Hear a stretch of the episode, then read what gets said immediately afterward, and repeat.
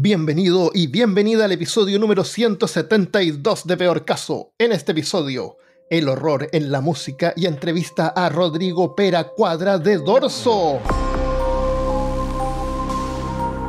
Hablándote desde los lugares más discordantes de Alabama, soy Armando Loyola, tu anfitrión del único podcast que entretiene, educa y perturba al mismo tiempo. Junto a mí esta semana está Christopher Kovacevic. Es viernes 13. Sí. No Y- sé por qué me lo dijiste antes que empezáramos a grabar. Que no me acordaba qué era. Y, y mucha gente no sabe, pero esto es la- eh, lo Viene después del jueves 12. es- viene después de jueves 12 y a- pa- pasa algunas veces al año. Y, y esa, ese chat, chat, lo- lo- querían representar más, más, más, más. ¿Más? Mamá, ¿Ah, sí? sí, y kill. Y kill, por eso es. Entonces, como que es la voz de Ya. Jason diciendo mamá y kill. ¿En serio? ¿De Sí. verdad? ¿De verdad? Qué rebuscado. ¿Eh? Eh, ¿Cuándo es el próximo Friday the 13th? Mm. Algunas, en algunas partes, en Chile era como de buena suerte. No, en, en Chile decían que no había que calzarse sino embarcarse. Sí. Me acuerdo cuando chico. Era como de mala suerte el viernes 13. El próximo viernes 13 va a ser, esto va en mayo, en, en enero. En enero, ¿Solamente en del- enero? de- del 23. y después en octubre. Hay dos viernes 13 en, en el 2023. Ah, Hay un canal de YouTube aquí en Brasil que se llama Trachera Violenta, que tiene la tradición de que todos los viernes 13, cada vez que hay un viernes 13 en un, en un mes, Mm, esa semana tiran videos de... porque hacen análisis de películas de terror y películas malas de Ah, terror. Mira, si cabe, si cae un, si alguna vez cae un día lunes, le podemos hacer un episodio de la película. Claro. Es difícil que el viernes 13 caiga el día lunes, pero. Oye, eh, vamos a partir con el tema sobre películas de terror, pero antes quiero darle las bienvenidas a las personas que nos están escuchando por primera vez, que me imagino que podrían ser eh, amantes del rock y del grupo Dorso. Así que bienvenidos, tenemos una entrevista con Pera después, eh, que va a ser muy épica, espero que les guste mucho. A mí me encantó con- tener la oportunidad de conversar con él, realmente fue como un sueño que tenía de incluirlo en el podcast alguna vez. A mí me encanta ese grupo, así que fue súper importante para mí y ahora está, va a estar en este episodio. Así que eso, eh, de todas maneras les advertimos que nosotros hablamos generalmente sobre temas serios, pero no de forma seria. Nos reímos de todo y de todo, todo, todo. Así que si alguien se ofende, eh, puede parar el podcast y escuchar otra cosa, otro episodio. Pero eh, Y, y si se ofende en ese episodio, puede parar de nuevo, ir a otro episodio y Claro. escuchar hasta que se ofenda. Exactamente, y así. Tenemos eternamente. más, de, más de cientos de episodios. A, veces te va a ofender más temprano, otro, Claro. otra vez más tarde, pero Sí. Ese- exacto. ya. Eh, veamos. En, eh, cuando en 1920 la película de horror, una de las películas de horror más famosas de todos los tiempos, El gabinete del doctor Caligari, fue estrenada, el dueño de un teatro describió la música del film como elegible para ciudadanía en un país de pesadilla. legible. o- Para ciudadanía en un país de pesadilla. Esto fue en 1920 cuando la gente era- hablaba diferente. En de hecho, la La película era moda. Hablaba por carteles. Claro. Por el cartelito. Eh, entonces, incluso desde tiempo que las películas eran mudas, la música tuvo un gran rol ayudando a la audiencia como a sumergirse en la atmósfera adecuada para, para la película. Y esta semana vamos a hablar sobre eh, qué hace una música sonar tenebrosa y vamos a ver varias técnicas que compositores usan para obtener varios efectos. Em, también vamos a ver que el terror y el gore se puede aplicar a la música, y no estoy hablando de música incidental de películas, sino que me refiero a canciones. Y ahí es donde vamos a tener la conversación exclusiva con el legendario eh, Rodrigo Peracuadra, que es bajista y vocalista de la banda chilena de heavy metal y metal progresivo Dorso. Una de mis favoritas por los temas de horror Lovecraftianos que tiene y su humor en canciones sobre monstruos. Em, así que este episodio no te lo puedes perder. ¿Tú viste el Doctor Caligari? ¿El Gali- o ¿Alguna vez trataste de verla? Porque es como antigua y es lenta. y- Eh, no, Y es muda. no, no, no la vi. Nunca la he visto, la verdad. Eh, te recomiendo echarle una mirada. Vamos a dejar los links acá en la página en peorcaso.com slash 172. estas películas son antiguas, entonces se pueden ver. Voy a dejar ahí los links para que la vean. Le puedes, le puedes echar una mirada. 172. Le, le, puedes echar una mirada así como para que veas el estilo, porque de ahí donde sale el estilo para Frankenstein, que a ti te gusta mucho. Sí. Eh, es más antigua, entonces se nota así que son como maderas cortadas en unos ángulos extraños. Es interesante verla. Eh, observarla, así como verla pedacito, por lo menos. Esa película es muda, o sea, quiere decir que el film no contiene pistas de audio, pero eso era por limitaciones técnicas de ese tiempo. La película incluye una composición musical que era tocada por una banda en vivo mientras pasaba la película, en los cines. Y estas películas habrían sonado mejor o peor dependiendo de la calidad de la banda, la cantidad de instrumentos que podría contener de todo, hasta solamente un solo piano. Entonces, y no es que el piano fuera insuficiente para estas películas. Mira, escucha Nosferatu de 1922. Es solamente música para piano.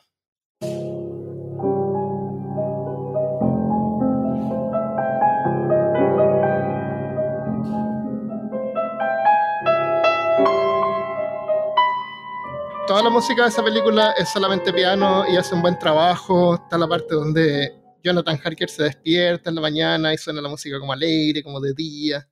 Y la parte cuando está en el pueblo. Es, Drácula. Eh, la música cambia como de tono dependiendo de lo que está pasando.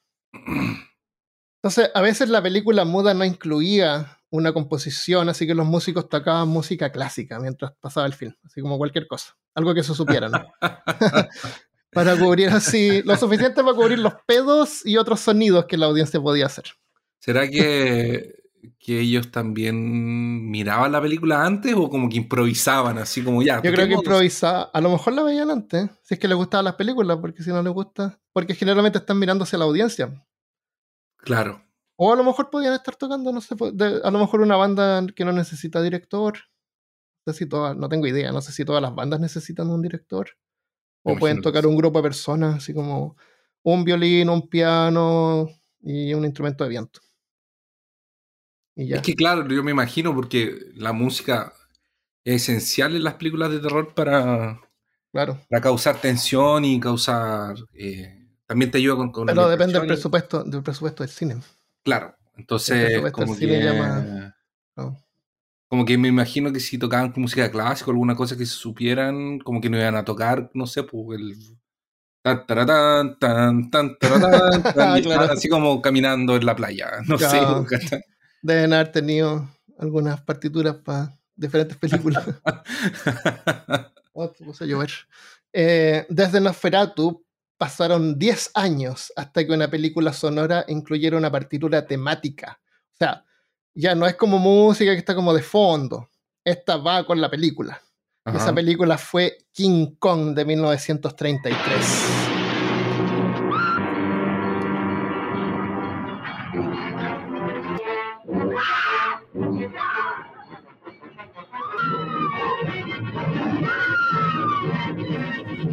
...1933... En esta película... Eh, la música sigue la acción. Sí. Está hecha. Está hecha para la película. Está hecha después de que la película fue editada, me imagino. ¿Y eso también era en vivo? No, esta fue la primera que incluía ya una partitura. No, esto no era en vivo. Esto ya, ah, tenía sonido. Eran, les llamaban talkies, ¿te acuerdas? Como hablar. Películas mudas y después estaban los talkies. Talkies. Las talkies, claro. Y, y movies porque se mueven. Pues, eran como fotos. Las fotos están las fotos. Después están las movies, que son las que se mueven. Después están las talkies, las que hablan. Así se llaman las cosas. Eh, y film es por el film, el, carril de film. Sí. Eso de ahí viene el nombre. Eh, esta fue producida por el compositor Max Steiner y contenía técnicas que serían usadas en películas de terror por décadas. Por ejemplo, una técnica, eh, hay una técnica que es cuando la música coincide con la acción del personaje. Mira, escucha, esta, esto es como visual, pero igual trata de recordar.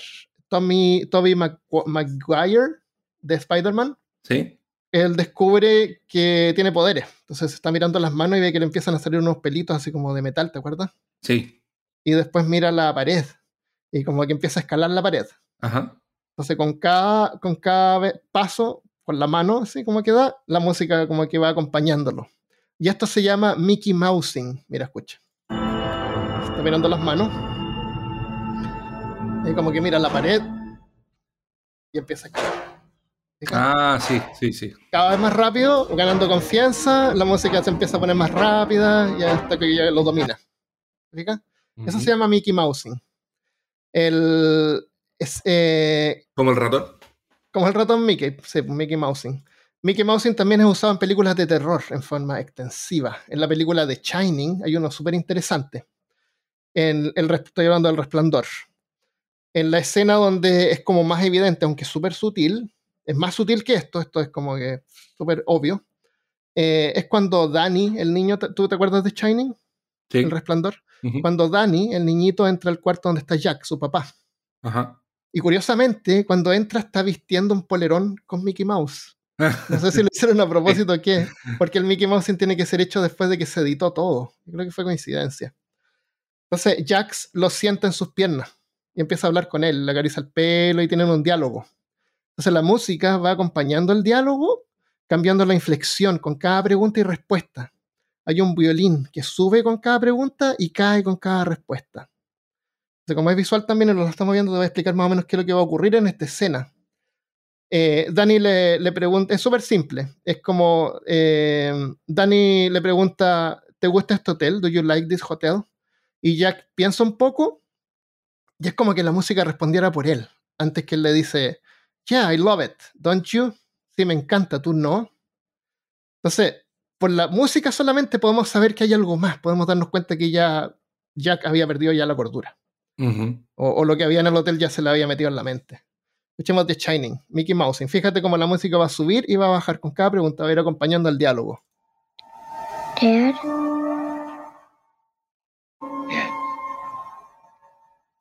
Do you like this hotel?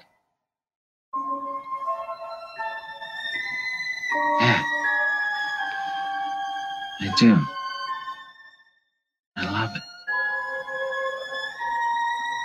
You? I guess so. Yo lo encuentro precioso eso. Sí, sí, está. muy hermoso.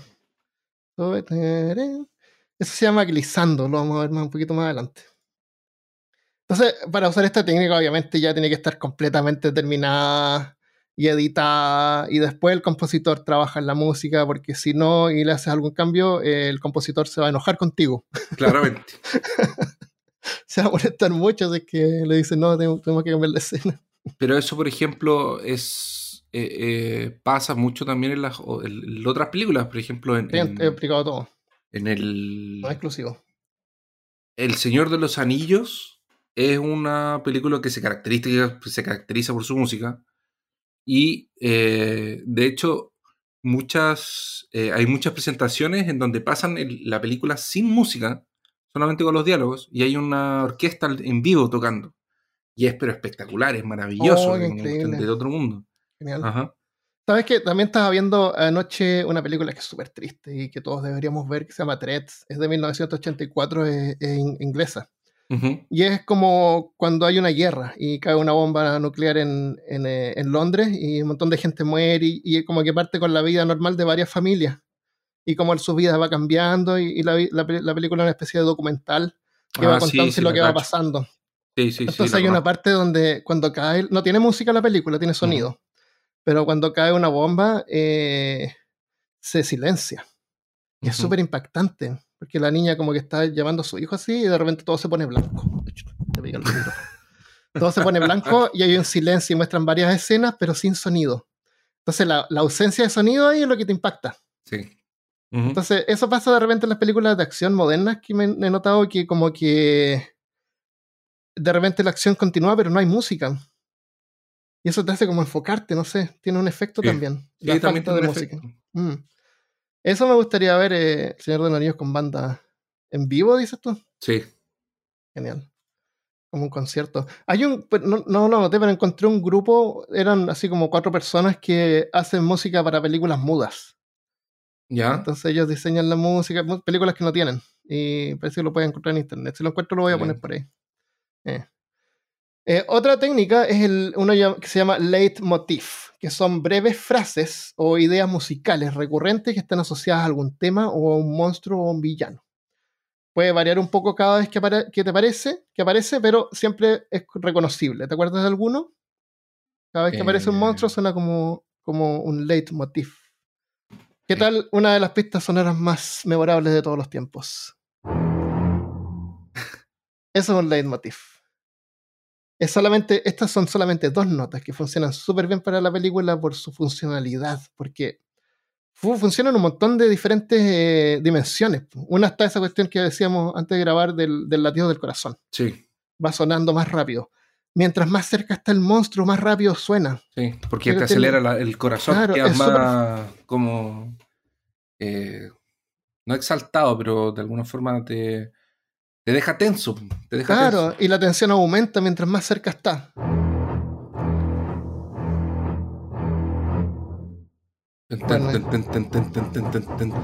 Claro, esa, esa composición es genial y no tiene que, nos muestra así que no tiene que ser tan compleja. ¿Qué película estábamos viendo el otro día en Cine Cutre? Eh, The, Thing. ¿Y te acuerdas que yo hice un comentario sobre la música que pregunté cuánto le pagaron a Ennio Morricone? Morricone y, la música era como dos tonos nomás, ¿te acuerdas? O era como uno. ¿Cómo era la música? Era. Era como un latido corazón nomás, así como. Ten, ten. No, era eh, tan tan. Tan tan. tan. Ahora era así, tan tan. Era el latido del corazón, claramente. Y el tipo le deben haber pagado el medio cheque. no, pero la música. Bueno, el, el The Thing también tiene una banda sonora buena. También le pagan, sí. Pero de repente no tiene que ser tan complejo para una película de terror.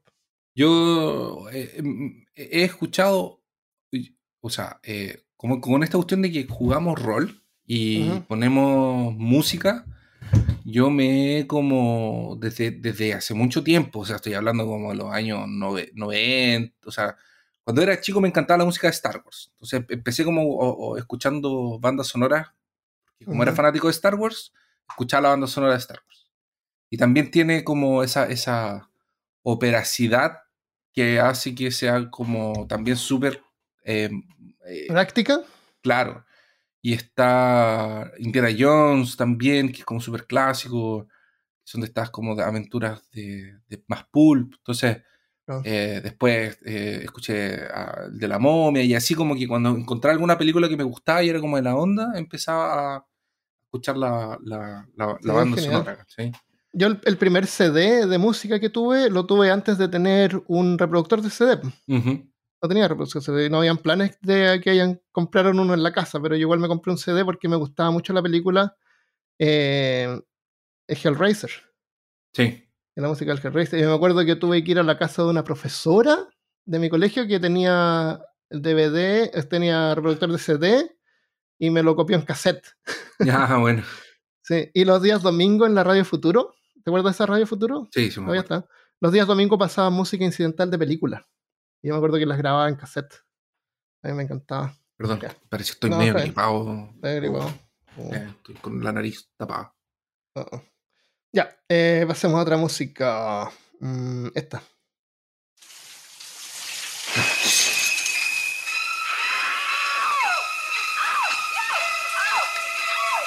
Super clásica. Esa es Psycho. Eh, de 1960, de Alfred Hitchcock.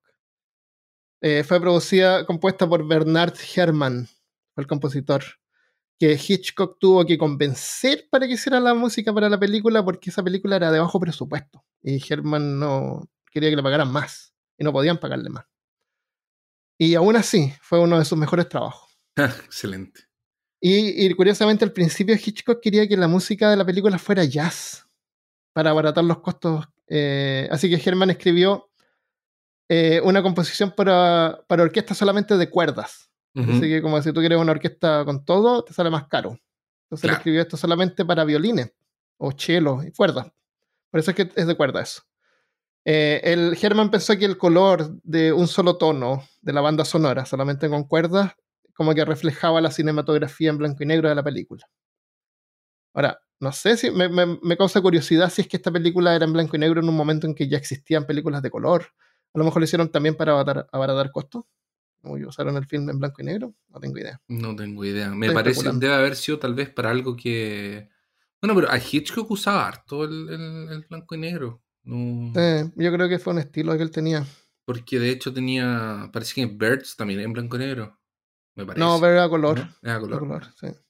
Eh, Oye, me acordé de, de, dos películas que tienen monstruos y, que, y que también tienen música. Una Terminator. Ah, ah el, el eh, leitmotiv. Ta, ta, ta, ta, ta. Cuando se aparece, sale ese sonido. Sí. Oh. I'll be back. claro. Y, la otra que no la voy a reproducir porque me va a salir muy mal, pero la gente la puede buscar. A ver. Que es la de um, el Predador, que es como de, de selfie. No me acuerdo cómo es. Ah, verdad. Sí, sí, sí. Sí. Eh, claro. Yo, yo creo que en, en general la música debe, no te tiene que distraer. Si tú estás viendo una película y te empiezas como a notar que la música es genial, yo creo que hicieron un mal trabajo. Pero es que ahora estamos mirando. Ahora es que eso lo estamos mirando ahora con los ojos de personas que vimos la película un millón de veces y que escuchamos la música. claro, sí, tienes razón. Ah, yo me acuerdo, cuando fui a ver El Señor de los Anillos de nuevo y la fui a ver al cine, la música lo que hacía era exaltar. O sea, el, la música de la comunidad, el pam, pam, pam, para, en, en Moria, cuando están arrancándose, es como, ¡ay! ¡Huyan! ¡Huyan! como que te levantas así como. Eh, pero no te saca de la película. Sí, hasta, hasta, hoy en día se me paran los pelos cuando están corriendo por Moria. Esa composición es muy bonita también. También tiene toda una, una construcción, en, en fin. Vale. Psycho 2. Ah, es el final de la escena. Bueno, la escena esa es súper famosa que vamos a hablar de la escena. No, sale no se ve ninguna herida, es un, juego con corte. Eh, es bien inofensiva esa película, en el sentido que no tiene gore, no, hay herida abierta, la sangre que aparece es mínima. Pero da mucho miedo. Pero interesante, sí. Em, a, a, excepción de esa escena, ahí esta música aparece tres veces en la película. Hay otras dos escenas una es cuando un tipo va subiendo una escalera, parece que el policía y el psycho lo ataca por el lado y sale la misma, la misma música. Y después al final, en la escena final, cuando está la, revelación, no la voy a spoilear, eh, también aparece una vez más. El resto es tocada con sordino, se llama. Y es cuando le ponen peces a sardinas a, los violines dentro para que, para que suene más silenciado. Claro. No, es un efecto para hacerlo sonar más apagado y misterioso se logra colocando un pedazo de goma o metal de madera cerca. ¿Tú has visto el, un violín? El violín tiene una pieza de, de madera que va, que levanta las, cuerdas. Sí. Esa piecita de madera se llama el alma. Entonces, con el, ahí cerca del alma le ponen un pedazo de goma o metal. Una vez traté de aprender a tocar violín y compré un violín y lo traté de, eh, de entonar. Y es súper difícil porque cuando tú entonas una cuerda, vas moviendo el alma. Entonces, cuando entonas la segunda, la primera ya se desentonó. Oh. Me, costó un montón entonarlo. Y lo otro es que el violín no tiene ninguna marca en el, en el brazo. No, tampoco. Entonces, ahí yo. eso, eso fue mi experiencia con violines. Todavía lo tengo por ahí. Ah. Un día lo voy a tocar. Eh, de hecho, está en la casa de mis suegros. Pensaba traerlo para. Dije, ah, a lo mejor podría aprender. Es el, el, el. Se llama aguijón. Eso. Chin, chin, chin, chin. Ajá. Ese sonido. En el caso de Psycho, eh, la escena de la ducha, la música ayudó a crear los primeros ejemplos de jump scare. Fue como, así como que te asusta. Sí. Y el, eh, uno de los ejemplos más famosos de acorde de aguijón se llama eso. El tring, tring, tring. también de repente le llaman stab eh, que es cuando los músicos atacan el acorde violentamente para reforzar el momento de sorpresa. Este es un ejemplo de Stinger Chord, Stinger. ¿Te fijas? También es de Hitchcock, eh, es el primero, como que le da más, énfasis. Es un Stinger. Al comienzo Hitchcock quería que la escena de la ducha fuera silenciosa, no tenía sonido, sin música. Pero Herman igual escribió una partitura para la escena con violines, eh, tocando el llamado chirrido glissando hacia arriba. El tring, porque a medida que lo tocan, eh, suben la nota. Eh, como glissando viene la palabra glide, así como deslizarse, como deslizarse hacia arriba, deslizar la nota. Tiene, es de raíz francesa eso. Eh, o sea, cuando el violinista desliza los dedos hacia arriba o hacia abajo por las cuerdas mientras toca. Hitchcock quedó tan contento con la tensión y el drama que la partitura le dio a la película que después admitió que el 33% del efecto de Psycho se debió a la música. Sí, sí. Creo que tiene razón. Sí, yo también creo que tiene razón. Y es difícil imaginar cómo hubiera sonado Psycho con música de jazz. En vez, porque a lo mejor podría haber tenido música de Hay una dimensión donde Psycho tiene música de jazz. Déjame mostrarte un ejemplo de cómo podría haber sonado Psycho con música de jazz, siendo una película de terror. Ajá.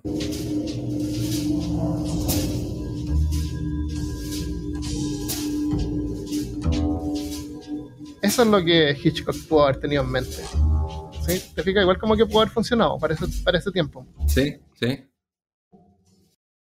La música en las películas juega con tu cerebro. Los gritos te asustan, sobre todo los causados por miedo, que tienen como una característica diferente que se llama rugosidad, que si se define así como desaliñado, revolotante. Tiene una aspereza característica, un grito. Y es lo que, lo que se interpreta como un grito temeroso. Y, no necesariamente tiene que ser vocalizado, puede ser creado por una alarma o por una cuerda de guitarra o violines, porque este, este sonido de, de Psycho suena también como una especie de grito. Eh, y tú sabes, pues, eh, si tú sientes a alguien gritar, por, por, evolución nosotros estamos como condicionados a que tú te vas a poner alerta, te va a subir la adrenalina porque sabes que algo está pasando. Y tú te tienes que proteger porque lo que está atacando a esa persona te puede atacar a ti. Entonces, escuchar un violín que suena como grito también te, como que te exalta. En 1973 se produjo otra revolución en la forma en que la música de horror es usada en el film. Sí, dime. Me, acordé de algo ahora que tú estabas hablando de los violines y como de construir tensión y eso. Hay otro personaje que lo usa, em, que fue, fue Hans Zimmer, que hizo la música de, The Dark Knight. De, Batman? De Batman. Y es la música del Joker. Ah, que también empieza con un. empieza solo con una cuerda, se mantiene, y como que eso te. te, da como las. Y, después como que se. pero eh, eh, se mantiene, pero como con cierta vibración. Entonces es como que. Un poco como esta cosa como. Como esa calma, entre comillas, que tiene el Joker, pero que también es una calma media. Eh, es una calma, pero, pero, pero de la locura, así como es una calma, pero violenta, porque no es una calma estable, es una estabilidad vibrosa. Entonces, es como cuando se, recoge el mar antes de un tsunami. Claro. Y se empieza y, y, y, va, va, va, y ahí empieza, la música empieza a subir, subir, subir, subir, subir. Y ahí empiezan a entrar los otros instrumentos. También voy, a, voy a mirar eso, no, no, me acordaba. Dark Knight. Voy a buscarla. Es hora de verla de nuevo. Porque la nueva no me gustó. muy lenta y muy oscura. Hay que verla de noche. Hay unos memes que dice así como Batman no sé qué año, no sé qué año, y en el futuro una cosa negra. No se ve nada. No se ve nada, si no, no, se ve nada. Hay que verla de, noche porque si no se ve el puro reflejo en la pantalla. Sí, es mucho. Esa película tiene un montón de como amarillos, rojos y cosas por el Y eso es todo lo que tiene. Mm. Bueno, en 1900... la, el, el, casco, la cabeza de, como de cuero. De, sí, es como medio abultado. Eh. Como raro. Mucho tampoco. Mm. Es como más parecido al antiguo. Eh, ay, DC son tan graves para hacer las películas, no se relajan como Marvel. Tiene que todo ser serio y grave y dramático. ¿Por qué? bueno, para eso está Marvel, si te quieres reír, comedia. Bueno, el, hablemos de El Exorcista. Esta película resultó tan terrorífica en su tiempo que causó que algunos en la audiencia se desmayaran, vomitaran y protestaran por su lanzamiento. A lo mejor fue solamente, en mi opinión, a lo mejor fue solamente un. Como que, como que fue publicidad, así que dijeron, hay personas que están vomitando, así como para que la, vayan la fueran a ver. Claro, la persona se desmayó porque tuvo, no sé, le bajó la presión. Claro, eso. Y oh, se desmayó en la película. la película. Pero eh, dicen que algunos creían que la película estaba poseída la película en sí. y eso fue gracias a su banda sonora que incluía eh, perturbantes composiciones experimentales que dieron forma a la música de terror que suena hasta el día de hoy. El compositor de la banda sonora del exorcista es Lalo Schifrin. Y como si la película no fuera ya lo suficientemente aterradora, el director William Friedkin rechazó la música original que Chifkin había hecho para el tráiler porque asustó demasiado a la audiencia. A la, audiencia, al, focus group. Eh, los ejecutivos de Warner Demasiado asustado. Los, ejecutivos de Warner Bros. tuvieron que hablar con el director para que hablara con el compositor para que le bajara el tono a la música. Eh, entonces vamos a escuchar. Lo tengo acá. Exit and use. Oh, no lo guardé. Uh, uh, uh, no lo tengo. Bueno, lo vamos a dejar en. Vamos a dejar el tráiler con la música original en, en peorcaso.com slash 172 si la quieren ver. Eh,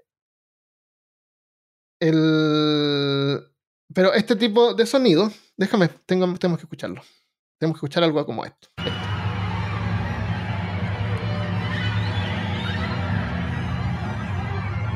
Ese es el tipo de sonido que tenía el tráiler y partes de la película, El Exorcista.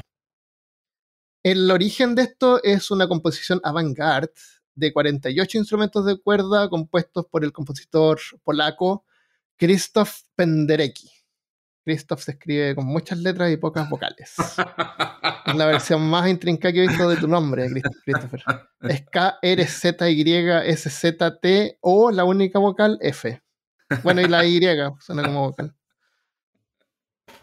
Ah, se llama, esa composición es del 61 y se llama polimorfia, o sea, muchas formas. Eh, para obtener ese sonido, Penderecki experimentó con nuevas posibilidades sónicas y técnicas de los instrumentos, especialmente los de cuerda. YouTube lo utilizó herramientas como masas de sonidos y grupos de tono. Pero le pasó que por estas articulaciones no convencionales y por el tratamiento necesario para obtener ese sonido y tono, el sistema de notación de música tradicional que se usa le quedó corto, ya no le servía. O sea, las partituras y la forma en que se escribe la música no le eran suficientes para interpretar sus composiciones.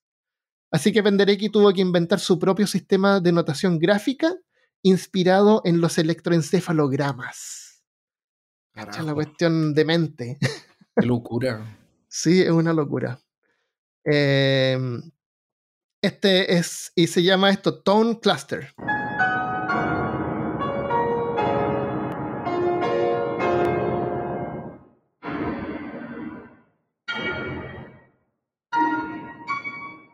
Esa es una masa de sonido, una textura sonora que habita entre el sonido y el ruido.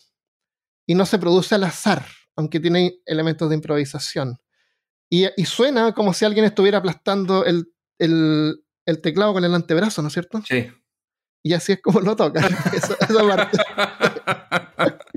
Parece que alguien estuviera golpeando la cabeza contra... Y es exactamente así como lo hicieron. Exactamente. Esa es una pianista, vamos a dejar el video. Eh, es de locura.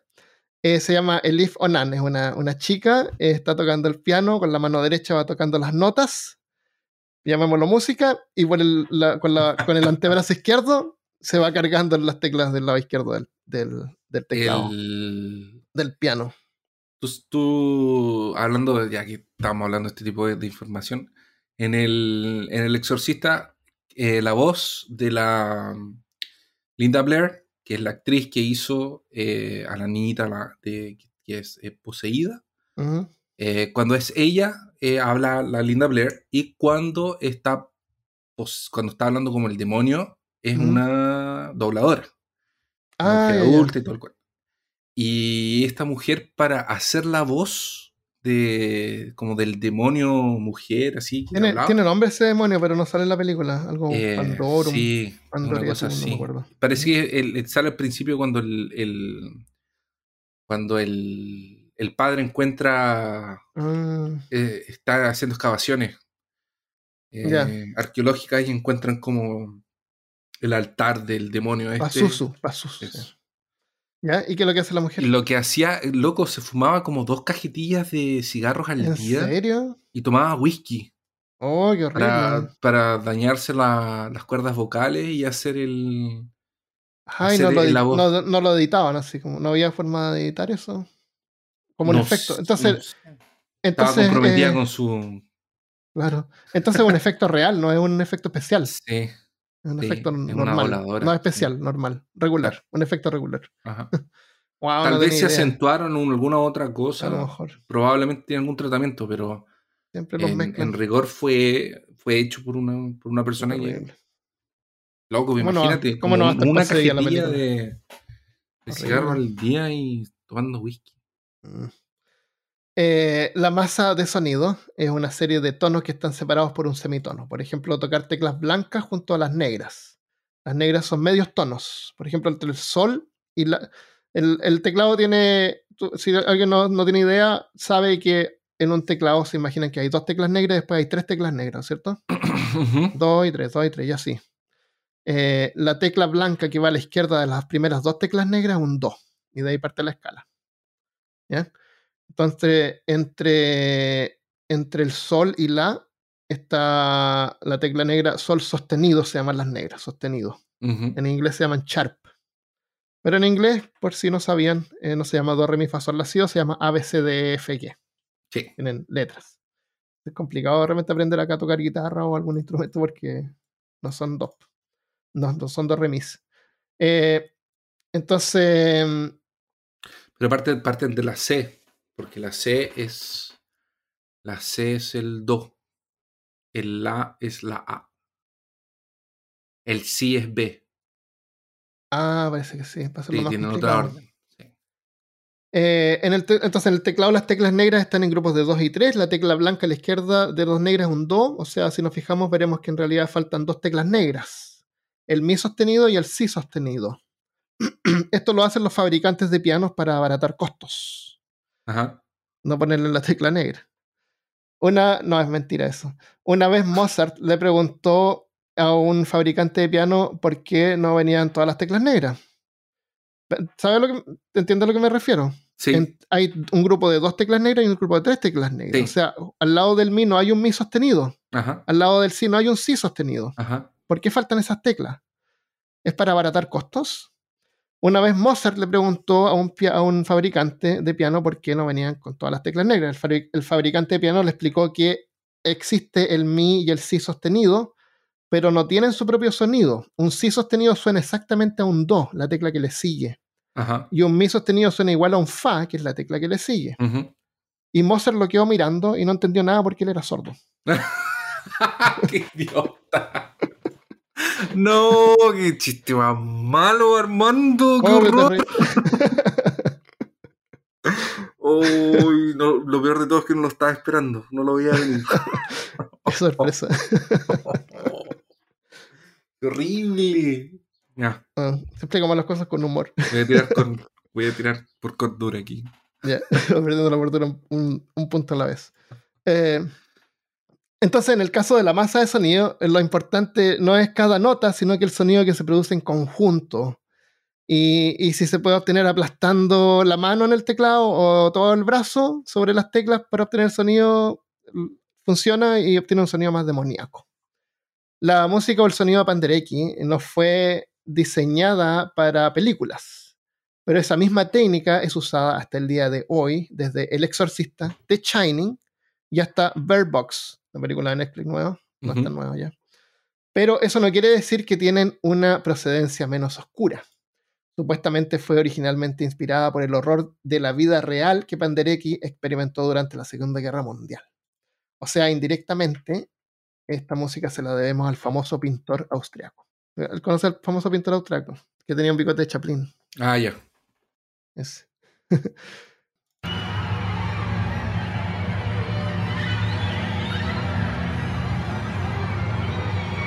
en El Exorcista también hay otro tipo de música que sería el tema principal, que se llama Tubular, Bells de Mike Oldfield. Eh. es como el tema de la película. Ese es el tema principal y el tipo de melodía se llama Aeolian. Es súper complicado eso, o medio raro explicarlo, pero es como una subescala, usando tonos diatónicos. Diatónico significa que do, re, mi, fa, sol, la, si es una escala diatónica, eh, que suena así. O sea, esta es la escala.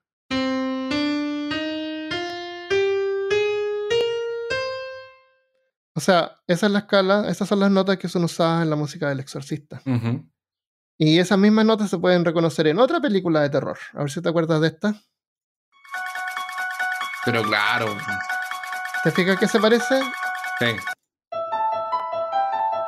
Usan las dos la misma escala. Es una melodía Aeolian. Eh, esa es Halloween de John Carpenter de 1978. Carpenter en esa película es director de la película y él es compositor de la música de esa película también. Excelente. Eh, totalmente inspirado por el sonido como de reloj del exorcista. Te voy a tocar dos sonidos y dime si tú encuentras algo en común entre ellos dos, ¿ya? Ya. ¿Qué tienen en común estos dos sonidos?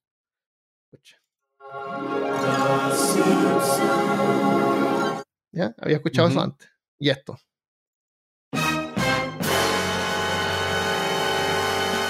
¿Tienen algo que ver esos dos sonidos? Porque lo tienen. ¿La subida o no? Ese es el famoso da da da, que todos conocemos, ¿no es cierto? Es obra del compositor Dick Walter y aparece originalmente en un sex de cuatro vinilos publicado en 1984 llamado The Editor's Companion, compañero del editor. Incluye todos los sonidos de películas y dibujos animados de los 80s y, y ahí está el da da da. Ahora, escucha de nuevo, Los Simpsons. Y escucha el da da da. Y ahora escucha esto. Da los Simpsons. Da los Sims. Tan, tan, tan. ¿Te fijas? Le falta la resolución. Los Simpsons tienen resoluciones. Los Sims Sons, el dada es tan, tan, tan. y ahí se queda. Es frustrante, queda en suspenso. Eso está basado en un intervalo que se llama tritono, y este tritono se llama el intervalo del diablo. Produce tensión, es frustrante porque no queda resuelto. Y ha sido conocido por cientos de años que se conoce. Hay una leyenda que cuenta que en la época medieval, sacerdotes católicos encontraron el trítono tan maléfico que lo nombraron Diabolus in Música. El diablo en la música. Era tan frustrante. Se llamaban entre ellos, así como: Ven, ven, ven, te voy a mostrar algo. Compuse esto. Tan, tan, tan. Y lo quedaba mirando. Ya, pero. No. Solo eso. ¡No! y después llamaban así como, oh padre, venga, venga. Y empezaban a llamar así como, oh, al obispo, llegaba el Hasta papa. Que llega el papa. y el papa fue y lo prohibió de composiciones religiosas. Dijo, esto no puede, no puede ser incluido nunca.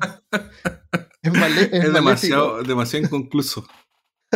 Esta hidra de tres cabezas del infierno vive entre el do y el fa sostenido. El tritono es un fa, do y fa sostenido. Y los Simpsons es do, fa sostenido y un si. O sea, continúa. Eh, esta es de una película que se llama María West Side Story. Ahí está de nuevo. Los Simpsons. Ahí está de nuevo. Entonces, generalmente se usan canciones, pero en forma breve, como una partida así, como María.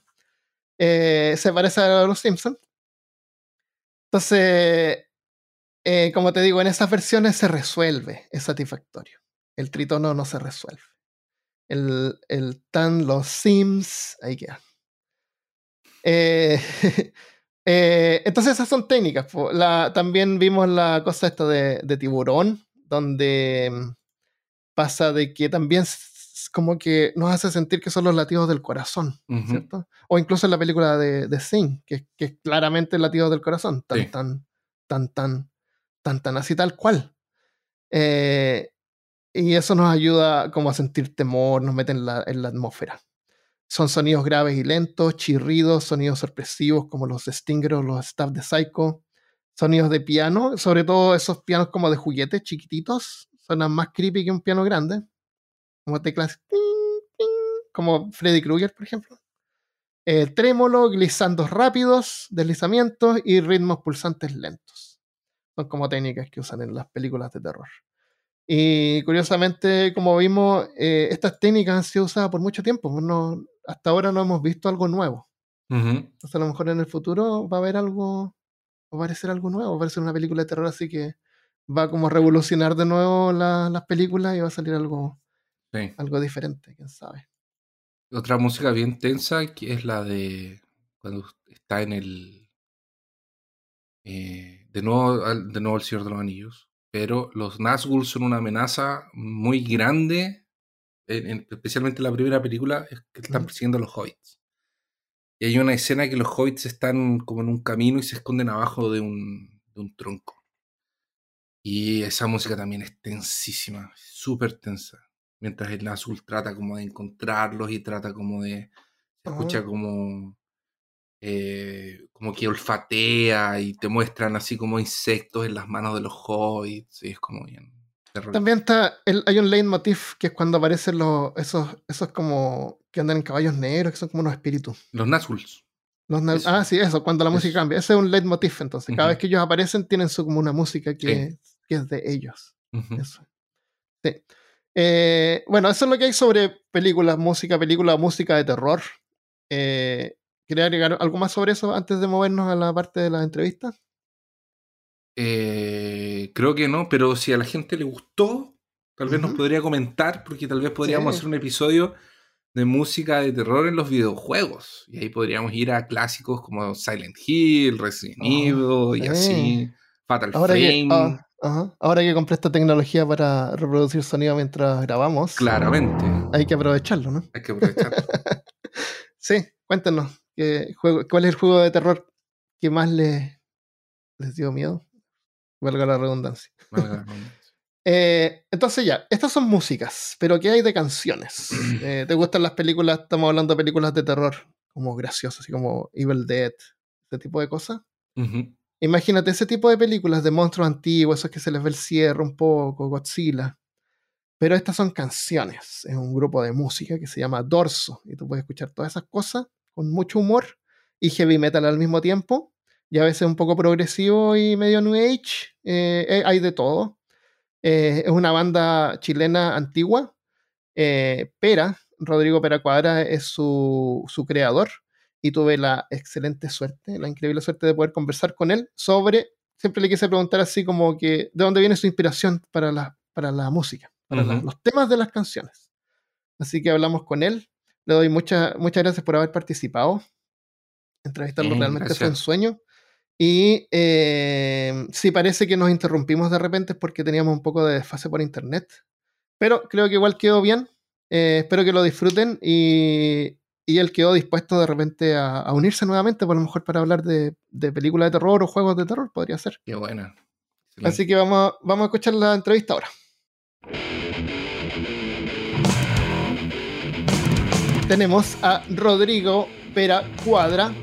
Él es músico chileno, personalidad de la televisión y crítico de cine y fundador de la gran banda de death metal y progresivo Dorso, que fue formado en el 1984 por ti y tenías 17 años en ese momento. Eh, cuando formamos Dorso, cuando teníamos 16. 16 años. Cuando recién se acuñó el nombre teníamos 16 y ya a los 17 estábamos tocando ya más armaditos. Ahora, hay dos cosas que me gustan de Dorso. Una es la música, por supuesto, y lo otro son los temas de terror y especialmente Lovecraft, que es como mi autor favorito. El mío también. Entonces, te pregunto, ¿qué es lo que fue primero? ¿La música o como la, la, temática? La, ¿Seguir las historias de terror o, la... No, la música. O sea, yo, yo eh, al principio, claro, el fanatismo por la música sin yo pensar en ser músico, sino que empecé a, empecé a estudiar música como a los 13, 14 y justamente como a esa edad, a los 14, eh, un amigo me mostró lo que era Lovecraft y rayé la papa. Ah, ya, ya, ya. Y después, pero yo ya estaba estudiando música y era fanático del rock desde chico, bueno, desde como los 9 años, eh, en una época en que no, que grababa un cassette o con cuál te regalaban un disco, no es como ahora que podía acceder a todo. Y después, cuando yo estaba estudiando música, conocí Lovecraft. Eh, el año 82, puedo dar el año en que, un amigo mío, González Lara, con quien eh, armamos también en los primeros eh, proyectos musicales, me mostró a Lovecraft junto con otro amigo. Y y yo empecé, me prestaron los libros, empecé a leer esto y de ahí no paré hasta el día de hoy. ¿Y qué es lo que le pasa a todo el mundo? Se conocía Lovecraft y, y te volví fanático, fanático. Y bueno, pero aparte de esto, yo también de chico fanático del cine fantástico, de los cómics. eh, y, de las películas que uno podía ver en la tele, ¿no es cierto? Todo todas las películas de horror y todas las series de, ficción. Todo lo que yo pudiera ver de todo, tanto americano, inglés como japonés, que también llegaba acá, ¿no es cierto? Todo, el kaiju que llegó, Ultraman y todas esas cosas. Entonces, bueno, es un poco por un lado, pero también eh, el otro lado eh, es que yo de niño era muy fanático del mundo de los insectos, de los animales. Ah, Soy muy fanático, o sea, yo gasto mucho tiempo en mi vida viendo, documentales sobre arañas, sobre la vida natural. Soy rayado. Y, y, de hecho yo me iba a dedicar a eso. Yo me iba a dedicar a estudiar entomología, que es el estudio, el estudio de los insectos, ¿no es cierto? Pero cuando tuve en mis manos un disco de Kiss, como que me volví loco. Y, pero nunca he dejado Entonces, para las letras de dorso uso mucho toda esa ciencia, más toda la literatura y toda la fantasía que consumen.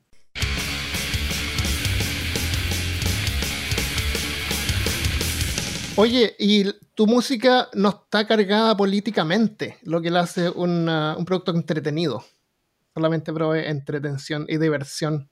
Sí, algo que nos propusimos y que yo me propuse Sí, y nos han criticado harto y la gente me manda mensajes, y la otra me, me ponían, oye, la realidad ah. es dura, andáis puro Y pues, Dorso, Dorso, se creó para escapar de la realidad. Exacto, porque se vayan a tomar un laxante o algo, ¿no? la gente no. Yo no, no hice, yo no hice Dorso para hablar de política ni para luchar por ninguna causa. Puta, lo lamento por los buenos que son apasionados por esa cosa, ¿cachai? Excepto por los hippies. No, pero yo amo los hippies, porque en realidad esa canción es de y de hecho yo renegué. Ya. Renegué porque esa canción no tiene que ver con tenerle mal a los hippies ni nada. yo ah, soy hippie también. Esa canción tiene que ver con, como decía Jorge González, romper el estancamiento. Ya. ¿Cachai? Espérate, me dio calor más. Dale. Eh, esa, esa, esa esa letra donde agarramos para huevo a Jimi Hendrix, a la Janis Joplin. Yo tengo discos de Jimi Hendrix, yo escucho a la Janis Joplin. Me imagino, pero es humor, pues, es el humor. Es humor y tenía que ver también con, eh, con que iba ya, no sé, porque nosotros éramos muy punk en esa época, con Squad, que era la banda paralela, porque eso tiene que ver con Squad, no con dos. Ya. Y Squad era más político, no político, pero era más lo que nos pasaba en la calle, las peleas con unos hippies y cosas, y por ahí salió la canción.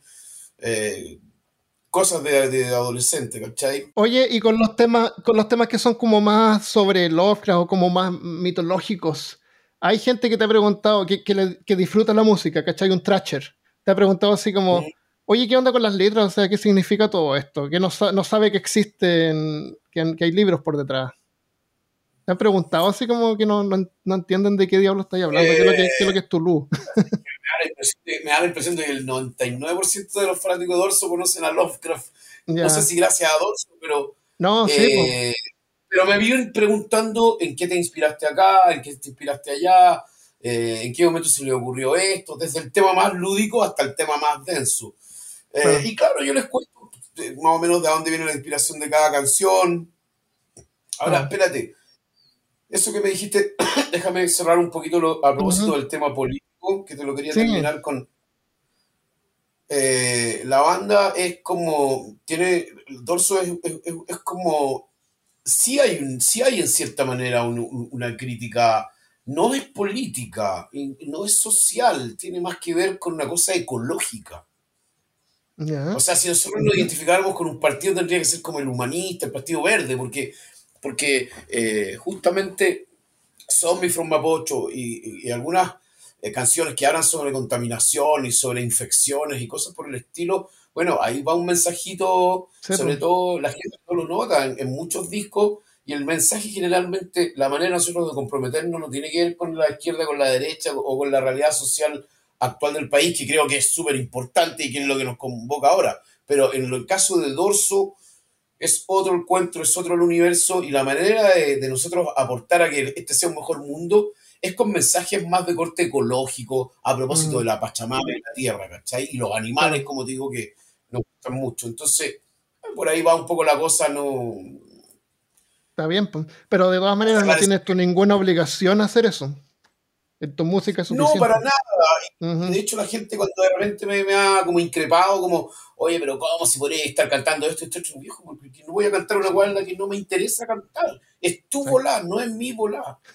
Si tú querías hacer un, grupo hardcore punk trash de derecha o de izquierda o, de centro o, como sea, weón, comunista, fascista, haz la guay que queráis, pero no me vengáis a pedir a mí, no me vengáis a meter a Dorso en tu volar. Como yo no te meto en mi volar. Y simplemente eso, todos creen que poco menos que si no estáis metidos, sin, si eres artista y, no, la, no dedicas tu arte a luchar, a la política, a la contingencia, hay, hay, gente limítrofe que piensa que, que no, no tiene sentido. Yo no pienso eso.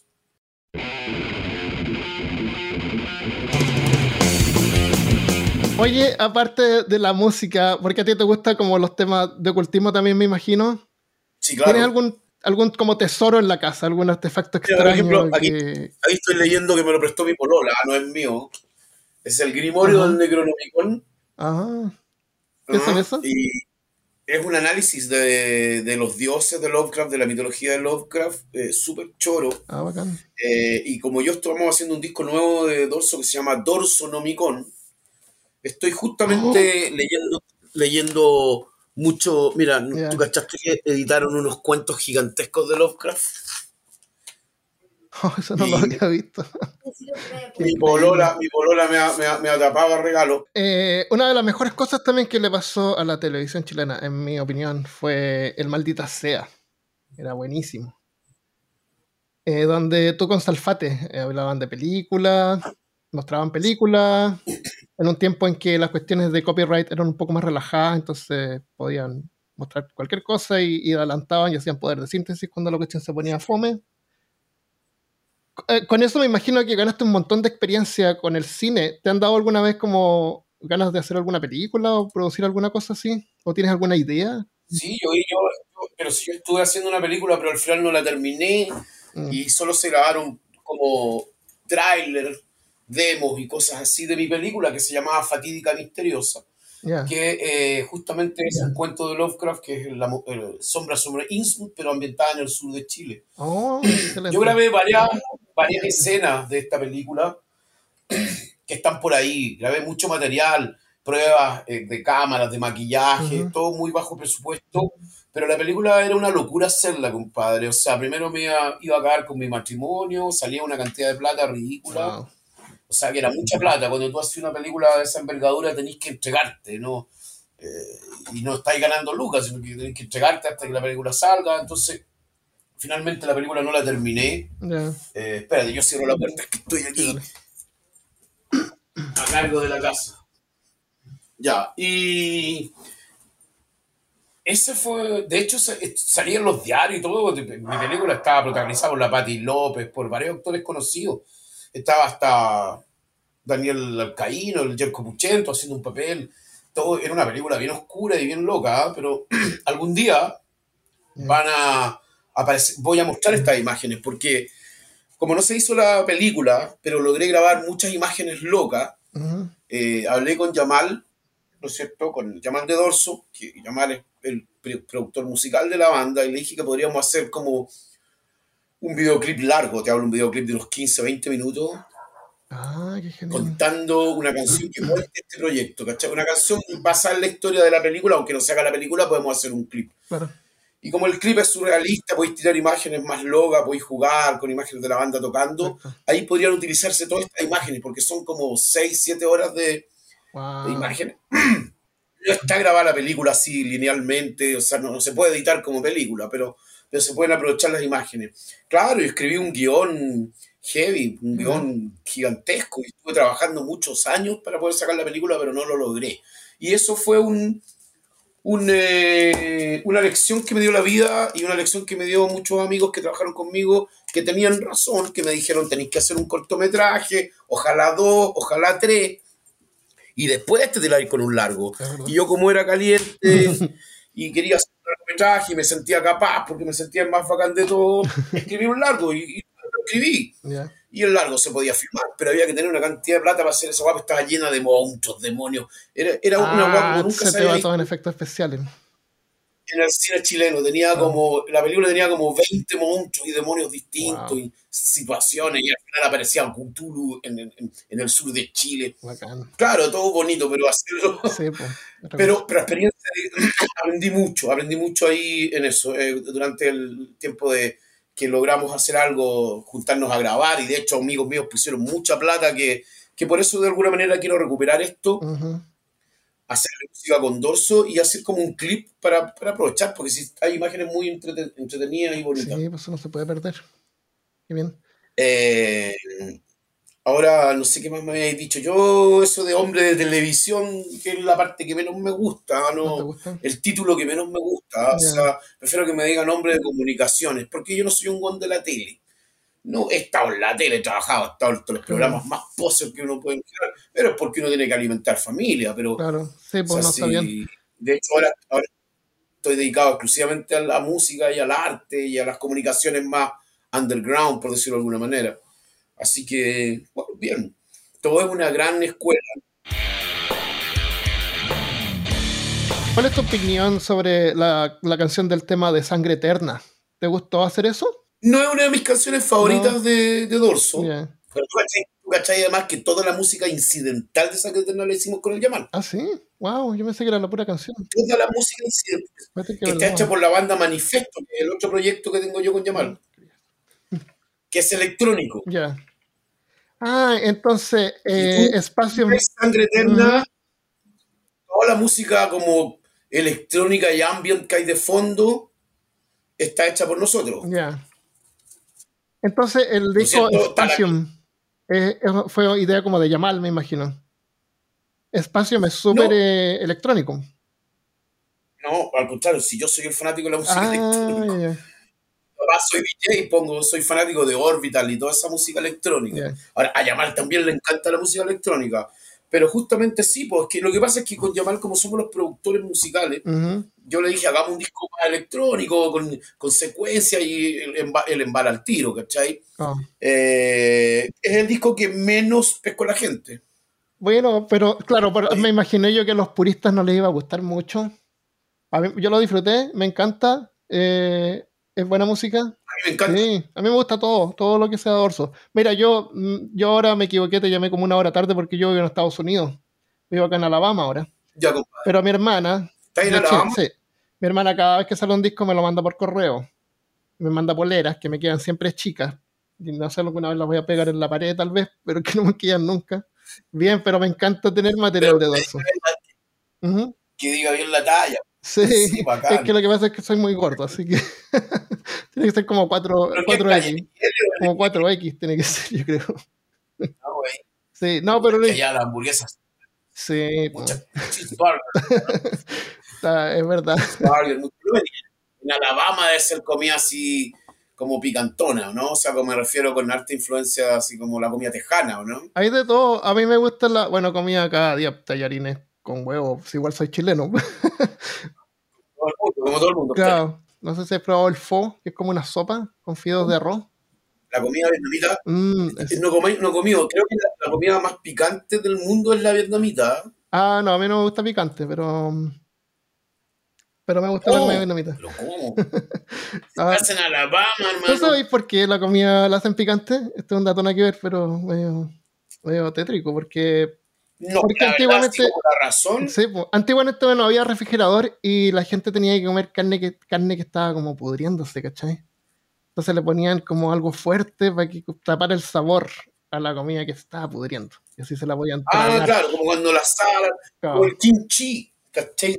El kimchi, esa, esa cuestión coreana. Mm, ¿Cuál es? Es, un, es, una, es una col que la dejan eh, fermentar hasta que fermenta, pero antes de que fermente la envuelven en como en unas salsas picantes, entonces cuando está fermentada te la podéis comer. Ah, es un probiótico así, pero genial. ¿ah? Qué asco. Bueno.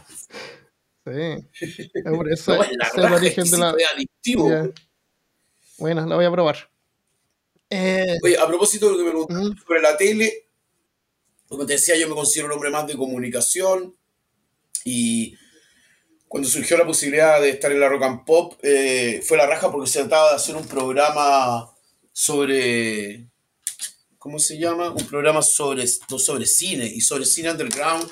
Y en ese momento, como tú dices, eh, no es como ahora que pincháis están todas las películas. Yo me escribía con Estados Unidos, con coleccionistas, eh, llegaban las películas acá y la censura me las quitaba. ah, no tenía idea. Ya, ya, ya, ya. Ah. Pero claro. Ah, wow. Yo pensé que no, pues dije, es chilito nomás y no pasa nada. Oye, no. Ahí sí. Tenía mi, pipa tapada. Entonces, eh, era la raja, pero en la medida, ponte tú, que se acaba el maldita sea. Y, yo, yo en ese tiempo como decía, oh no, se está la papa, voy a hacer una carrera en televisión. Pero en la medida que pasaban los años, yo me fui cada vez más decepcionando del medio, de cómo tenéis que ser tú para estar en ese medio. Sí, podéis ser rockero y puedes hacer todo lo que tú queráis, pero igual tenéis que estar como en la parada de ellos, taquillera, igual. Y, bueno, claro, uno, como te digo, tiene familia y es heavy, ¿ah? porque el, público metalero, hay una gran cantidad de público metalero que no me pasa a mí solo por el hecho de haber trabajado en la televisión. Que vayan a comprar laxantes también. Me, me viene, me importa una raja, o se le va súper bien y todo, pero, pero igual es como un prejuicio súper huevón, ¿cachai? O sea, es de los chilenos que generalmente tiran todo para abajo, a, a otros lados les da lo mismo. Sí, pues sí, es entretenimiento. Eh, es la industria del entretenimiento y tú entretienes. Y yo siempre salgo en la tele. Además, yo siempre salgo con mis poleras de Cannibal Corpse, que yo siempre he sido el mismo. yo salgo de la. No sé, pues puedo estar en un sábado gigante y yo terminé, terminé mi pega y llego acá a mi casa a escuchar Slayer y a tomarme una chela como lo hace cualquier metalero. Entonces, la gente que te critique por en qué trabajáis o porque salís con este o con esto otro, bueno. Pero la verdad es que eso para mí es pasado, ¿ah? yo ahora estoy como bien, como bien tranquilo, no sé. Aparte que dejé esa televisión yo dejé esa. y... Yo a mí me llamaron, incluso hablé con Salfate. Salfate me dijo que hiciéramos el maldito le dije que no, que no quería, que, no, que yo ya estaba en otra. Porque yo creo que voy a hacer algún programa como lo que estás diciendo tú, ¿cachai? Quiero hacer algo audiovisual, pero voy a hacer algo desde mi casa, así. Sí, pues, se puede producir. Un programa así, bien piola, claro, sin complicarme la, nada. Ah, podcast está, está, es algo nuevo todavía. Claro. Sí, no se le puede sacar mucho partido y yo tengo un canal en YouTube que nunca he ocupado, entonces voy a empezar a, darle, Y estoy metido en hartas cosas, pues, estoy, bueno, estamos grabando el disco nuevo de Dorso, estoy metido en el diseño de ropa, de poleras, haciendo poleras, encargándome de todo el diseño del merchandising. Ya. Así que bueno, hartas cosillas. ¿Cómo le fue en la gira reciente? Fueron al norte, ¿no? Bien, fue una mini gira, fuimos como, pero para el norte fuimos a, una pura, un puro lugar, fuimos a Copiapó. Ah, pero lo que pasa es que después nos fuimos para... Ahora venía una mini girita que es como Rancagua, Curicó, Chillán, creo que son las fechas. Pero hasta el momento solo está confirmado Rancagua y, ya nos estaban invitando en febrero para tocar en, el Festival Caulín, que es un festival que se hace en Chiloé, que a todo trapo porque comí curanto ah, y, la gente va ahí son como dos días. Es como un mini back en eh, criollo.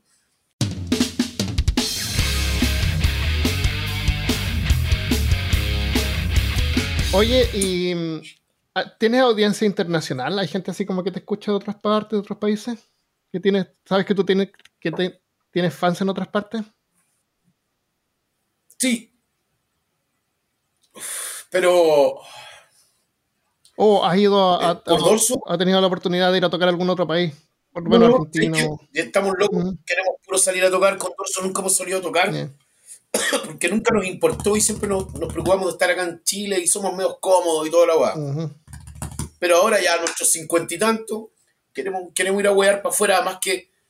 Eh, está más fácil ahora, o sea, está la cagada, pero pero me refiero a, ahora es más fácil, es mucho más fácil que las bandas chilenas vayan a tocar, hay más circuitos, el Criminal acaba de tocar en el Wagen, y, y, nosotros a México nos están llamando, pero desde años que nos vayamos, por favor vengan a México, vengan, porque en México tenemos hartos fans. En Perú también, en Perú hemos estado también años lo que pasa es que nosotros estamos haciendo hartas movidas para viajar y vino la pandemia. Ah, sí, pues eso Y ahora estamos recién se están retomando las tocatas. En, Chile ahora tenemos, estamos con harta tocata. que estar allá. Eh, y de hecho ahora presentamos el espanto surge de la tumba el, el 16, que le pusimos el espanto surge de la fonda porque va a ser como con la onda 18. En el, a, lo, a, lo, mejor se transmite, se transmite de aviso por Warehouse, por esto que hace el Chargola, no sé si cachai. Claro. Es una, es un, una página que, que, que tiran conciertos chilenos en vivo. Ah, y se puede como pagar en línea, si la gente puede ver. Sí, a veces es gratis también, hay que cachar ahí qué onda. Eso es algo también que se puede como explorar como una alternativa. Sí, mm. lo bueno es que ahora, como te digo, se están abriendo harto acá y, y ahora, como que de nuevo nos picó el bichito. Y de hecho, estaba hablando con. Tengo muy buena onda con el productor de Nuclear, que él tiene una banda que se llama Hellman, que de hecho él ve con Nuclear los viajes y él quiere puro que hagamos un dorso para allá con otras bandas. Entonces, pucha, se puede que se demore un rato, pero es muy posible que vayamos a tocar luego fuera. Y, pero me gustaría cumplir antes con Perú, Argentina, por lo menos. Sí, pues, con los hermanos. Acá en Sudamérica. más cercana.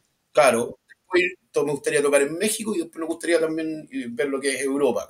Ah, la raja. Y, y en Europa tenemos, en, la, en Alemania, hay una comunidad chilena que siempre nos dice que vénganse para acá. A mí me escriben de Suecia, no me escriben mil hueones, pero me escriben dos de Suecia, de acá en Inglaterra hay caletas chilenos, ¿cachai? Vénganse acá a Inglaterra. Y pero puta, ¿qué nos va a ver allá? Puta, pero igual yo creo que. igual, lo loco es que Dorso es una banda que igual no es muy conocida afuera, pero es una banda que igual la conocen eh, y, es de los nombres más, de los pilares importantes del metal en Chile. Así que deberían darse todas las condiciones. De hecho, bandas de repente que nadie conoce o bandas nuevas chilenas igual se largan a, a tocar por, por Europa, llegan hasta Rusia.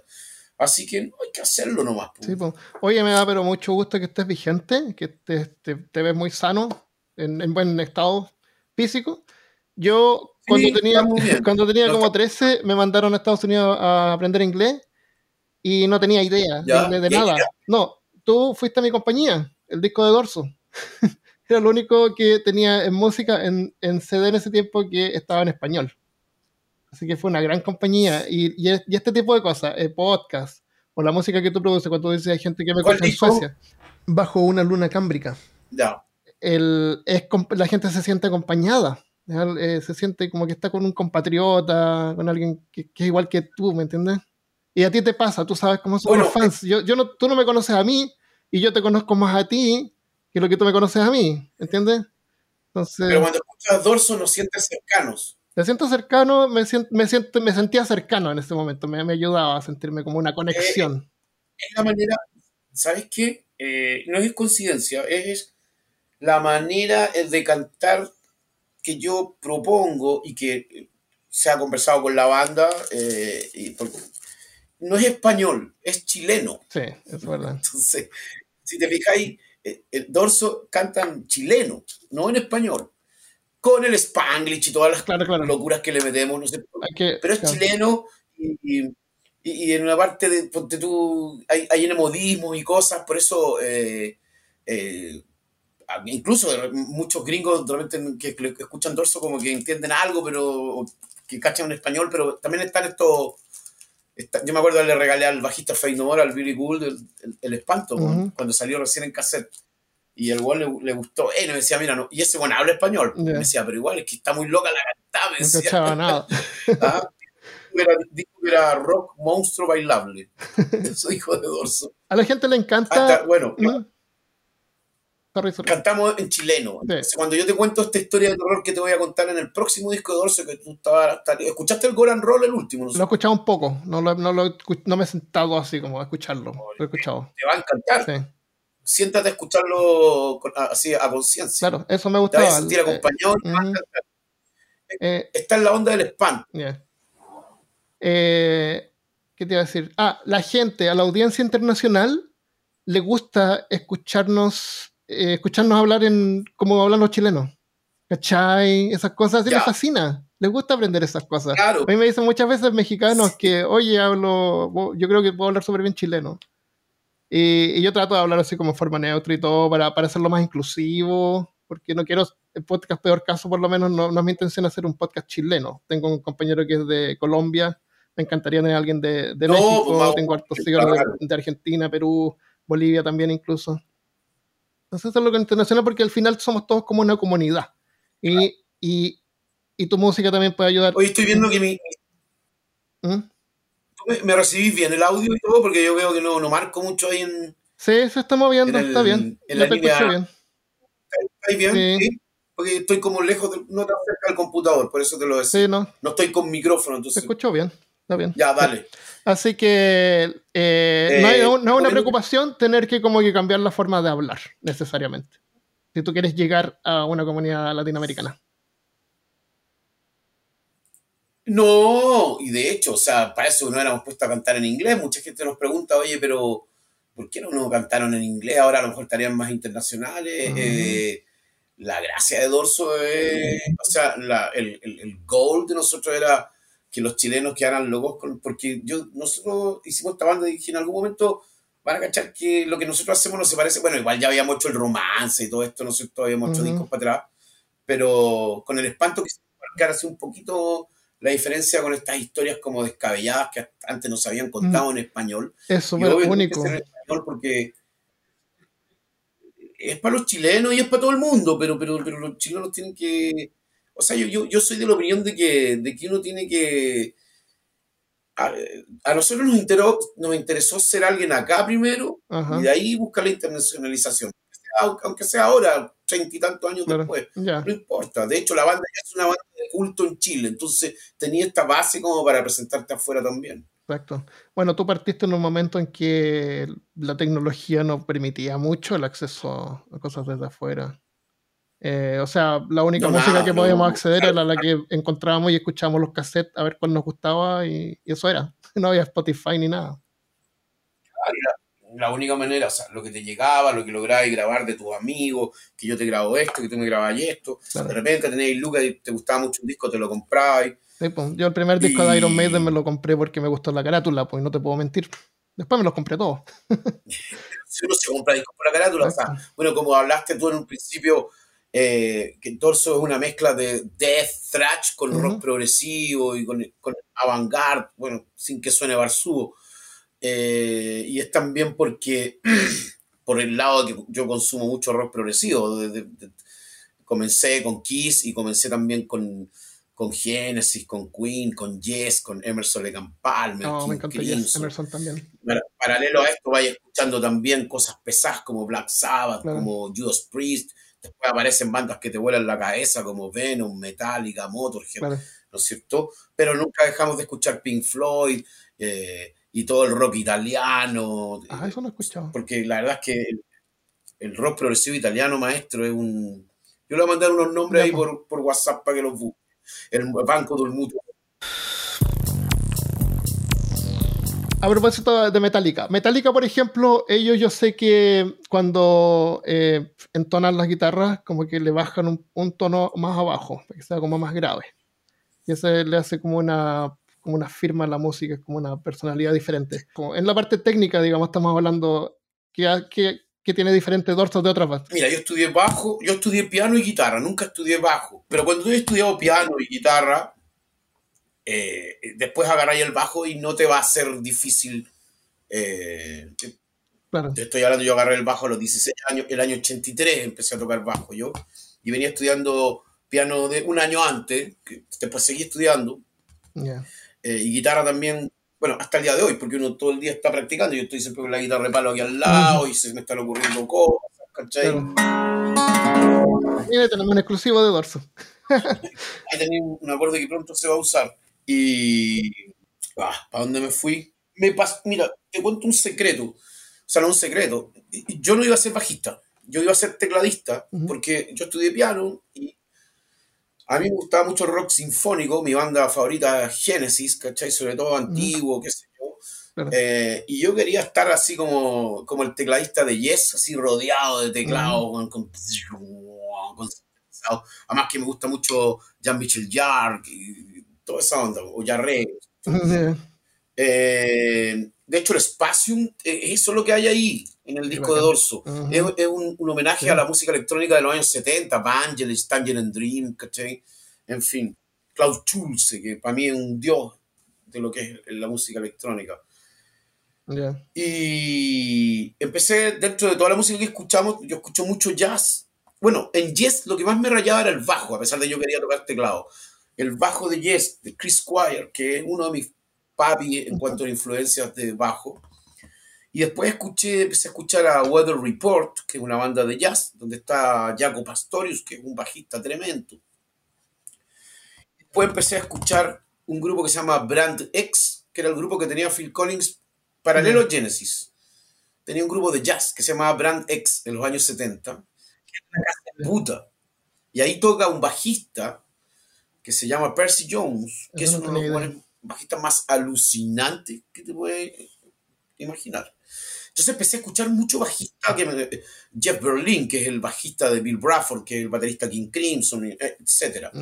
Eh, y dije, yo quiero tocar bajo también. Y en realidad yo iba a tocar todos los instrumentos, se hubiera podido aprender flauta traversa, también lo hubiera tocado, pero no me daba el tiempo. Entonces fui por las cuerdas, principalmente guitarra, bajo y tecla. Y ahí empecé, mi, padre, que en paz descanse, me regaló mi primer bajo a los 16 años y no, sé, no dejé los teclados. Si te fijas, en dorso hay teclado, yo incluso en vivo toco bajo y teclado a veces, dependiendo de la puesta en escena. Así que, y ahí, bueno, empecé como a estudiar, a perfeccionarme en el bajo. Ah, obvio que me gustaba Rush. Eh, y, así que, bueno, todos esos bajistas alucinantes me fueron alucinando sobre todo que escuchaba mucha, mucha música negra, mucho jazz, Chick Corea, Stanley Clark, eh, que son los monstruos, ¿cachai? Entonces, bueno, y también por otro lado Iron Maiden, que en esa época, cuando empezó a ser famoso Iron Maiden en los 80 acá, no se había escuchado que el bajo destacara tanto en el heavy metal, pues, ¿cachai? Y llega Chris, eh, Steve Harris, pues, y chuti, que quedamos todos locos. Nos gustaba el heavy metal, también nos gustaba el rock progresivo y nos traen una banda heavy metal con unos bajos progresivos. Entonces, es que Iron Maiden son fanáticos de Jethro pues, entonces está todo conectado. Eh, así que bueno, siempre, ah, principalmente yo me manejo con esos tres instrumentos, la guitarra, el bajo, el teclado. Entonces, guitarra nunca se me ve tocando en los conciertos ni nada, pero ya vamos a hacer algo medio guitarreado. Genial. Oye, no te quiero quitar más tiempo, te agradezco de nuevo por el tiempo que tocaste y... Vamos a hablar del cine de terror. Vamos a hablar del cine de terror. Por supuesto. Sí, un poco para que esté ese contenido aquí antes de despedirme, es que eh, siempre por mi fanatismo por el cine, pues yo estudié dirección de cine y todo eso, entonces eh, la idea de, que cada canción de Dorso era como diseñar una pequeña película, ¿cachai? Con historia, que la narración eso no fuera... para eso, claro, éramos... Eh, una mezcla de lo que todo lo que te dije yo, de más la literatura fantástica que yo consumía, las películas que veíamos con los dorsos cuando recién estábamos partiendo, y una serie de elementos más que, hicieron, que, nos ayudaron a diseñar la idea dorsiánica. Que no es tanto diseño tampoco, dejamos mucho que salga, ¿ah? mucho que, que fluya también. Oye, bueno, última pregunta. El, el, ave, dorsal es como la mascota de dorso. ¿Tiene algún origen así? como cómo apareció? ¿De dónde viene el ave? Sé que viene del espacio y trae regalos, pero... Sí, la verdad es que el origen no es muy... Eh, no está todavía muy claro. ¿ah? El... Eh, como... Como está este, este, pajarraco que siempre ha sido como pterodáctilo y todo, que es como el logo de la banda, ¿no es cierto? Y estábamos grabando el romance y, y yo tenía como una idea en guitarra acústica que ahí toco yo la guitarra de palo y canté esta Ave Dorsal, esta canción que está ahí, que la, casi la escribí en el momento. Sí, pareciera que fuera una canción extra, pero a mí me encanta. Claro, pero tiene que ver con... La gente la empezó a relacionar con el, con el, ave dorsal como, bueno, es de hecho, se transformó en un ser como protector de la banda, como, como, como, ah, cuando aparece el dragón de Dragon Ball Z, no sé, pues para nosotros aparece el ave dorsal así. Y, y, además la gente también lo relacionó con el logo.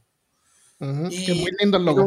Nos encanta, que fluya para allá. O sea, no sé si era tan intencional, pero a veces, ¿sabéis qué? La música no es solo crear, la música también es descubrir. Por eso nosotros cuando llevamos un disco, cuando vamos a grabar, llevamos el 90% del disco preparado, pero siempre hay un 10% dejado a la improvisación, a, incluso pases de la música donde no llevamos nada y vamos a ir, vamos a hacer que se nos ocurra ya, pero está todo lo otro riff preparado. Eh, esa manera de trabajar te hace siempre, nunca aburrirte, siempre entretenido. Así que también hay que descubrir, también uno sopla y encuentra. En la tierra hay cosas, no, necesariamente es crear, también hay que, hay que ver qué pasa, que el azar también te da lecciones. Es verdad. Ya, pues espera, ¿hay algo más que te gustaría hablar o te gustaría que te preguntara que no te pregunté? No, mi descuento nomás, para, estamos grabando un disco de covers en paralelo a nuestro disco nuevo en estudio que se llama Dorso Nomicon, que espero salga en algún momento del 2023. Y nuestro disco de covers que también va a salir el 2023, yo creo que antes del Dorso Nomicon, que vienen covers de Kiss, de Queen, de Black Sabbath, de Metallica, y de muchas bandas extrañas. También de Billy Idol y de otras cosas que son como no típicas. Excelente, excelente. Así que eso. Listo, pues muchas gracias. Muchísimas gracias. a ti, maestro, muchas gracias por, por invitarme.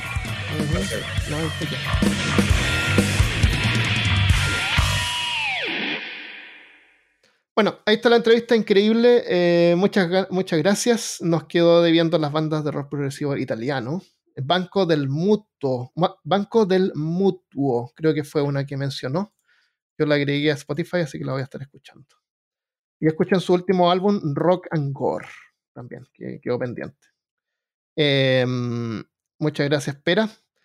Eh, ahora tenemos que cerrar el programa, pero antes de cerrarlo, les quiero contar que en el episodio que grabamos sobre las curas y prácticas extrañas, bueno, en ese episodio en Spotify yo puse una pregunta. ¿Cuál ha sido el tratamiento más extraño que te han hecho? ¿Te acuerdas? Sí. Y nos mandaron algunas respuestas, entonces las vamos a leer. Eh, José Anger Araneda dice, yo he sido operado dos veces, eh, la más común de apendicitis. Wow, dos veces de apendicitis. Ah, no, esa fue la más común, esa fue la ah, más común. Pero la vez que sentí el verdadero terror fue cuando me operaron de parafimosis. Por poco casi perdí mi órgano reproductor. Todo salió bien. ¿Qué es lo que es parasimofis? Parasimofis. No va a buscar, yo no lo buscaría. oh, no, sí, no buscar. Parafimosis. Wow. Ah, ya, qué terrible.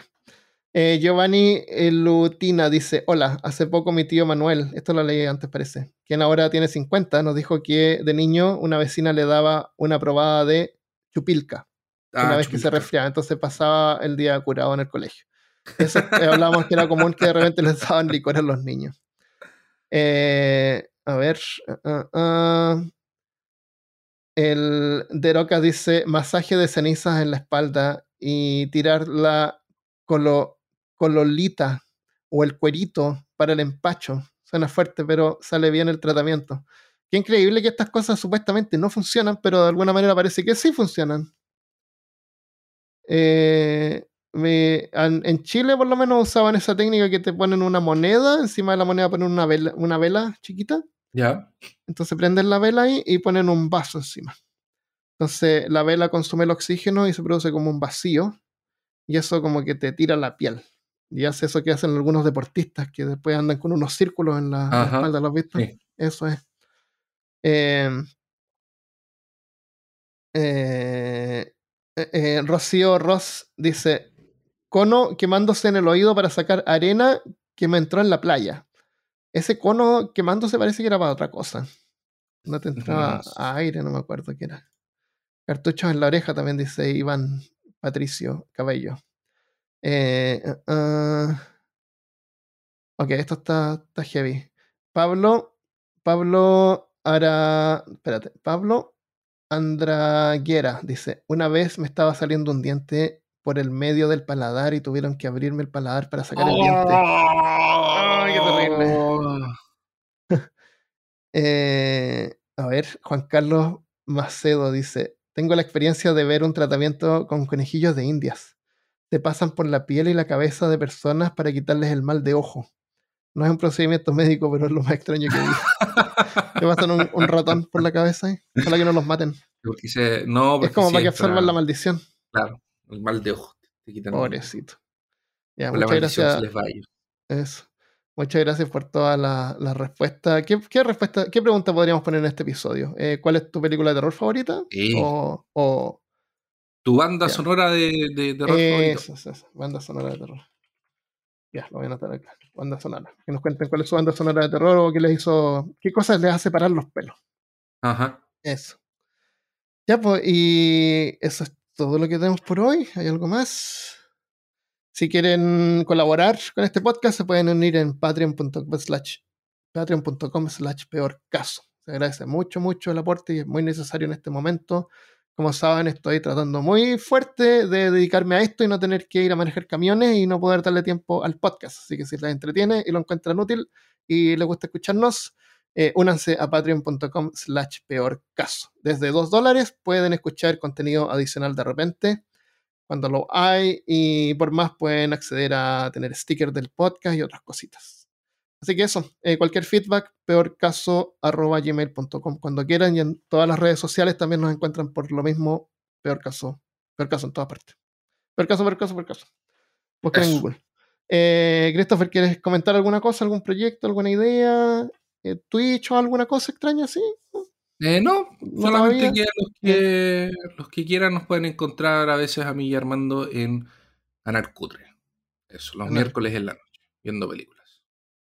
Exacto. Vamos a dejar el link de eso en la descripción ahí para que lo encuentren. Los días miércoles en la tarde. Eso en Twitch. Que es gratis, lo pueden descargar en su teléfono. Listo, muchas gracias, un abrazo a todos, muchas gracias Espera, muchas gracias a todos los que están escuchando, muchas gracias a todos los Patreon, muchas gracias a ti Christopher, muchas gracias a mi café que me tomé, a todos, a todos, a la siesta que me voy a tomar después de grabar. Claro. Sí. Y Armando del Futuro que va a editar esto. Muchas gracias. Muchas gracias Armando del Futuro. ya, eso es. Eh, estamos, nos vemos la próxima vez. Adiós. Adiós.